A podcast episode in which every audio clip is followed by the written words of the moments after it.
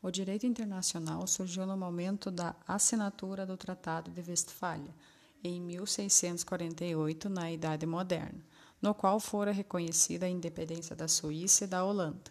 Embora boa parte dos juristas reconheça a existência de um direito internacional, apenas a partir da Paz de Westfália, marco histórico do Estado-nação moderno, é inegável que os povos da antiguidade mantinham relações exteriores, comerciavam entre si, enviavam embaixadores, vinculavam-se por meio de tratados e outras formas de obrigação, e assim por diante.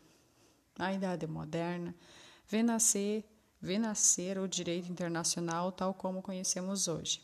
Surgem as noções de Estado Nacional e de soberania estatal, conceito consolidado pela Paz de Westfália em 1648. A partir de então, os estados abandonariam o respeito a uma a uma vaga a uma vaga hierarquia internacional baseada na religião e não mais reconheceriam nenhum outro poder acima de si próprio, soberania.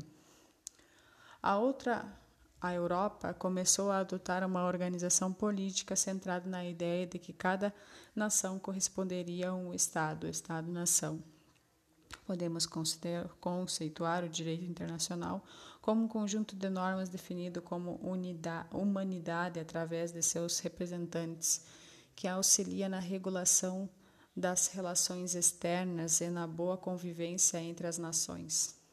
Ele pode ser um direito objetivo no qual compreende os princípios de justiça que governam as relações entre povos, ou positivo caracterizado por ser concretamente aplicado a partir de acordos entre os sujeitos. O direito internacional público tem como missão o estabelecimento de uma norma jurídica internacional, ou seja, a respeito à soberania dos Estados, os indivíduos e as peculiaridades.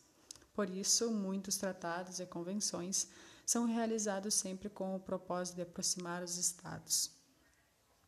O direito internacional privado tem como propósito indicar leis que regulem contratos firmados entre indivíduos de de países diferentes, como também adoções ocorridas entre pais e crianças de nacionalidades diferentes, sequestros internacionais e outras relações da área trabalhista, familiar, contratual ou comercial que necessitem do poder jurídico.